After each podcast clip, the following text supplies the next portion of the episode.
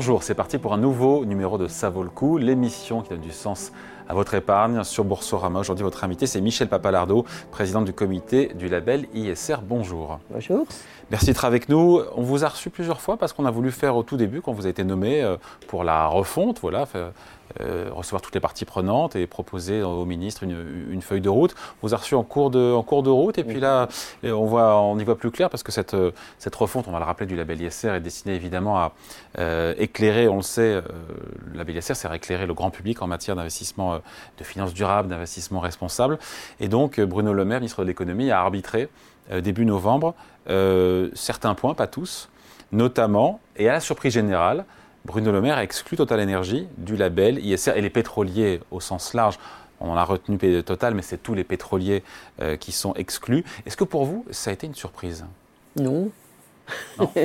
Euh, comme vous, le rappelez, hein, c'est un feuilleton cette affaire, c'est normal parce que c'est la refonte, c'est quelque chose de compliqué, donc on, y a passé un certain temps.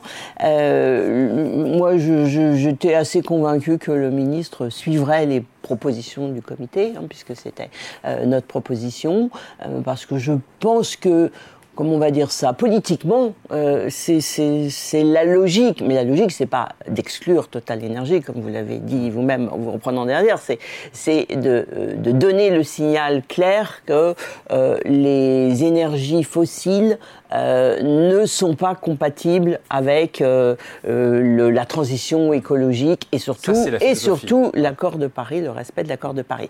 C'est plus que de la philosophie, là, on est vraiment dans du dur.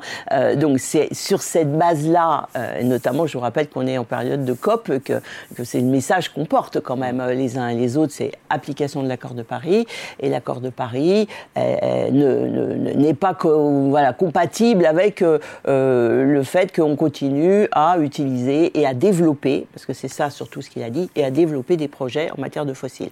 Euh, alors le charbon, ok, euh, exclu, mais euh, sur le, les hydrocarbures, c'est-à-dire pétrole et gaz, ce qu'il a dit, de manière un peu différente de nous, mais le résultat est le même, c'est d'abord on exclut tout ce qui est activité conventionnelle, non conventionnelle, c'est-à-dire les pétroles et les gaz non conventionnels, et tous les nouveaux projets euh, d'hydrocarbures, qu'ils soient conventionnels ou non conventionnels. En termes de gaz?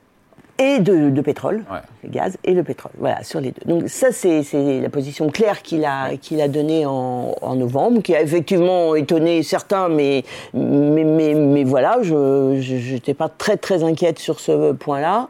Euh, et c'est très bien qu'il l'ait fait. Euh, il y a d'autres sujets dans, dans le, la réforme du, euh, la refonte du, label, et c'est ces points-là sur lesquels on, on attend la décision finale et la publication du du, référentiel là, dans les heures ou jours qui viennent. on va y revenir sur ces différents points, mais juste, en gros, à partir du mois de mars prochain, qu'est-ce qui se passe quand on est, euh, il y a des listes d'entreprises qui sont, pardon pour le mot, blacklistées parce que dans l'industrie pétrolière, gazière. Euh, Alors, il y a des exclusions effectivement, donc ça veut dire que les entreprises qui euh, rentrent dans la définition des exclusions ne pourront pas être dans les portefeuilles des, des fonds labellisés.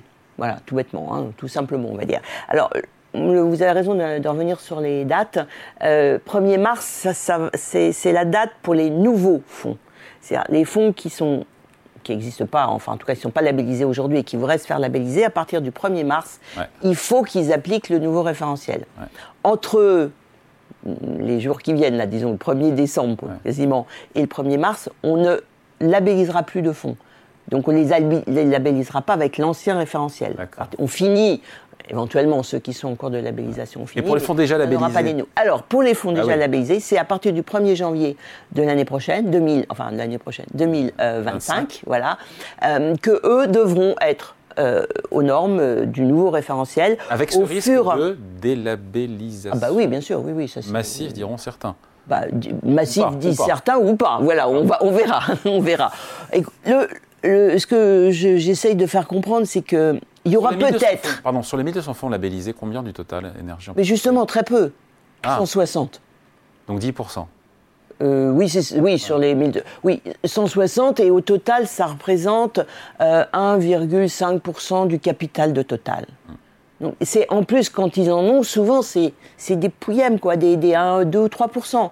Donc ça ne sera pas difficile de les sortir. Il y a des fonds en revanche qui sont euh, très porteur d'énergie et, très concentré, dans lequel il y a, peut-être du 14 ou du 15% de fossiles. Bon, cela, il va falloir qu'ils se posent la question est-ce qu'on on se met euh, dans le cadre du nouveau référentiel ou pas? Bon, voilà. Mais ils sont très peu nombreux, ceux-là. Aujourd'hui, les, Morningstar a, fait une petite étude aujourd'hui euh, avec une définition extrêmement large de, des énergies euh, euh, fossiles, c'est-à-dire plus large que celle que nous on a retenue, mais c'est pas grave. Ils, ils, ont trouvé qu'il y a 45% de fonds qui ont effectivement des entreprises qui sont dans le domaine de l'énergie avec notre définition à nous qui est plus réductrice, ça ne fait que 25% des fonds. Mais les, même ces 45%, ça ne représente que 1% de la capitalisation des fonds aujourd'hui. Donc il y aura un arbitrage à faire. Oui, mais 1%, vous imaginez, 1% de la capitalisation de ces fonds, c'est rien. C'est-à-dire que ce n'est pas un problème, c'est pas ça qui va poser problème. Qu'est-ce qui a posé bah, Si on, enfin, qui va poser, ou j'espère qu'elle ne posera pas et qu'ils s'y mettront, mais il y a beaucoup plus d'autres éléments dans la refonte du référentiel qui vont compliquer beaucoup le travail des sociétés de gestion euh, que euh, ce sujet. Donc on parle dans les médias de plus euh, entre guillemets de l'accessoire que, de l'essentiel. Bah, la décision politique est forte. On peut pas dire que voilà, on peut pas dire que le fossile c'est de l'accessoire. On est bien d'accord. L'accord de Paris c'est pas accessoire du tout, du tout. On est clair. Mais par rapport à l'image qu'on se fait des fonds qui sont aujourd'hui labellisés, dont on nous explique qu'ils sont, euh, que c'est du greenwashing, etc. En fait, pour la plupart, non. Ils sont très très bien. Le référentiel était peut-être pas assez exigeant, mais les fonds allaient plus loin que les exigences du référentiel. Donc, il y aura quand même pas mal de, de, complexité pour les sociétés de gestion et, euh, probablement hein, des, des, On en est, on en est bien conscient et, et, à la limite, si on n'en avait pas, on se dirait qu'on n'a peut-être pas fait une réforme suffisamment exigeante. Et j'espère qu'il y en a qui vont peut-être se faire délabelliser, mais qui reviendront euh, parce qu'il faut du temps un peu pour se, pour s'organiser. Dans les changements aussi, dans les mmh. nouveautés, il y a pour les entreprises euh, l'obligation je parle sur votre contrôle, hein, de présenter un plan de transition qui soit aligné sur l'accord de Paris. Et là, je me suis dit, comment est-ce qu'on fera pour euh, évaluer euh, cet alignement entre le plan climat des entreprises et, les objectifs euh, voilà, climatiques alignés avec l'accord de Paris? Ça fait partie des points sur lesquels on est encore un peu en discussion avec le, le cabinet, ou en tout cas sur lesquels eux, ils sont en train de finaliser leur position. parce qu'effectivement, on avait on, peut parler d'obligation dans la version qu'on a proposée, mais elle était euh, très progressive hein, et elle était, euh, elle suivait finalement euh, le calendrier de la CSRD. C'est-à-dire qu'on disait pour les secteurs à fort enjeu climatique, donc pas pour toutes les entreprises. Les secteurs à fort enjeu, c'est la moitié des, du secteur, des secteurs économiques. Donc pour les secteurs à fort enjeu climatique, il faudra qu'ils présentent des plans de transition, bien sûr, compatible avec l'accord de Paris, sinon c'est pas la peine d'avoir un plan de transition. Euh, et on commençait par les très grosses entreprises, et puis euh, petit à petit on allait vers les plus petites, donc dans le temps ça s'étalait. là je pense que du côté du cabinet, enfin du, du ministère, compte tenu des échanges qu'on a, au lieu de, de réfléchir par entreprise, on va réfléchir plutôt en, regardant les fonds eux-mêmes. Et en se disant, par exemple, bah, il va falloir que dans euh, deux ans, parce que nous aussi c'était progressif, il y ait 15% de la capitalisation des fonds qui est un plan de, euh, de, transition qui soit compatible avec les accords de Paris. Et puis ensuite, on, augmentera. Euh, L'idée, c'est que hum, on, a besoin d'accompagner les entreprises vers, ces, vers la transition, en fait, hein, et l'effectivité de la transition. Euh, la question de savoir si on commence par les grosses ou bien si c'est le fonds qui choisit, bon, c'est une manière de voir les choses un peu différente, mais on va faire ça progressivement. Ce qui inquiète aujourd'hui, et c'est pour ça que souvent, comme vous le disiez tout à l'heure, on dit oh, on va avoir beaucoup de délabellisation, c'est qu'aujourd'hui, très peu d'entreprises ont des plans de transition et encore plus des plans de transition compatibles avec l'accord de Paris. Mais c'est aujourd'hui. Voilà. Euh, on a euh, la CSRD, qui, donc les réglementations européennes, qui sont en train d'obliger à aller vers ce genre d'informations. Donc, progressivement, il va y avoir le référentiel, bien sûr, mais aussi d'autres éléments qui vont influencer et pousser les entreprises à les avoir. On va avoir aussi plus de méthodes pour savoir comment on peut considérer qu'effectivement euh, le plan de transition est un bon plan de transition ou non. Voilà, tout ça, il y a déjà des, méthodes, mais elles sont en train de se renforcer. Il y a de plus en plus d'entreprises qui vont aller sur le sujet, et donc quand ce sera vraiment obligatoire et, donc dans, dans les prochaines, euh, dans la nouvelle version que je ne connais pas encore, probablement dans deux ans ou quelque chose comme ça, je pense qu'il y aura beaucoup plus en fait d'entreprises que ce qu'on croit, qui seront euh, vraiment euh, euh, armées avec les bons plans. Et, c'est pour ça que le, la, réflexion qu'on a aujourd'hui avec le ministère, c'est de dire bon, dans un premier temps, faisons le plus possible de transparence. Donc là, peut-être justement qu'on va demander à toutes les entreprises d'avoir des plans de transition. Évalués par qui d'ailleurs ces plans de transition? eh ben, C'est ça, les, quand je parle de méthode, ça fait partie de la méthode. Il y a la méthode et il y a les, certificateurs. Ah Donc aujourd'hui, bah, vous, pouvez vous, faire, euh, vous pouvez vous faire expertiser et par euh, euh, des, des, organismes, on va dire, comme le SBTI par exemple, qui est plutôt de, onusien. Il y a, il y a l'ADEME qui a une méthode, qui est une méthode européenne d'ailleurs, qui peut aussi proposer la méthode et ensuite avoir des certificateurs qui vérifient que la méthode est, appliquée. Donc voilà, on est dans cette démarche-là. Hein, euh, il y a probablement d'autres méthodes qui vont se mettre en place et donc des certificateurs qui vont venir vérifier que effectivement on tient bien les objectifs. Et donc on va faire de la transparence sur, cette, euh, sur cet élément-là. Et je pense qu'on va demander au comité justement de suivre de très près ah. comment les choses vont progresser de manière à ce que éventuellement on puisse augmenter le pourcentage.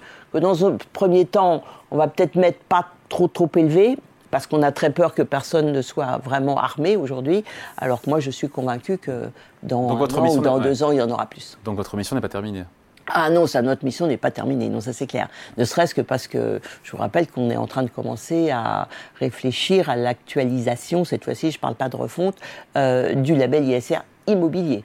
Parce que là, nous n'avons travaillé que sur le mobilier. Exactement. Et ce qu'on se dit, et encore une fois pour ceux qui nous regardent, qui se disent tiens, pourquoi pas tenter un fonds durable, un fonds responsable pour à la fois euh, avoir de la performance et puis euh, euh, rendre la planète supportable et mmh. pour, pour l'homme? En quoi cette refonte, s'il faut convaincre encore une fois les gens que c'est une vraie avancée? Encore une fois, pour le développement de la finance durable, de l'investissement responsable et que ça permet de rétablir la confiance, notamment de la part des épargnants qui ne comprenaient pas d'avoir des pétroliers effectivement dans leur, euh, dans leur portefeuille.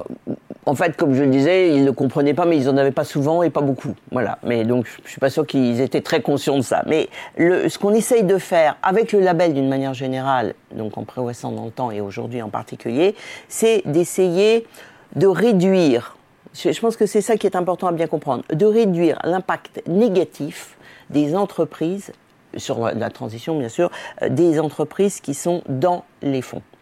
Et je dis bien réduire l'impact négatif, parce que le, label est toujours un label généraliste.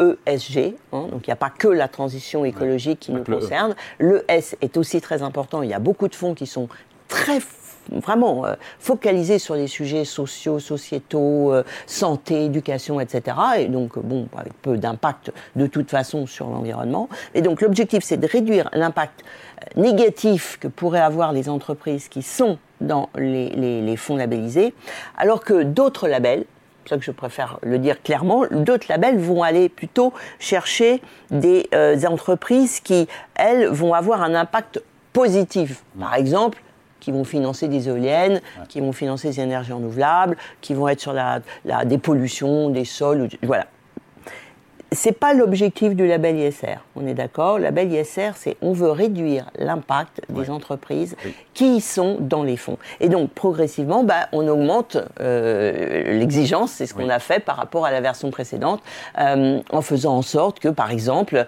euh, ils aient des plans de transition. C'est-à-dire que bon, ils peuvent ne pas être effectivement aujourd'hui vraiment en phase avec avec ce qu'il faudrait faire pour être bon en matière d'environnement, parce que c'est le plus simple aujourd'hui euh, et c'est le sujet sur lequel tout le monde a, à l'œil, euh, mais ils n'y sont pas encore, donc ils se dotent de plans de transition pour y arriver.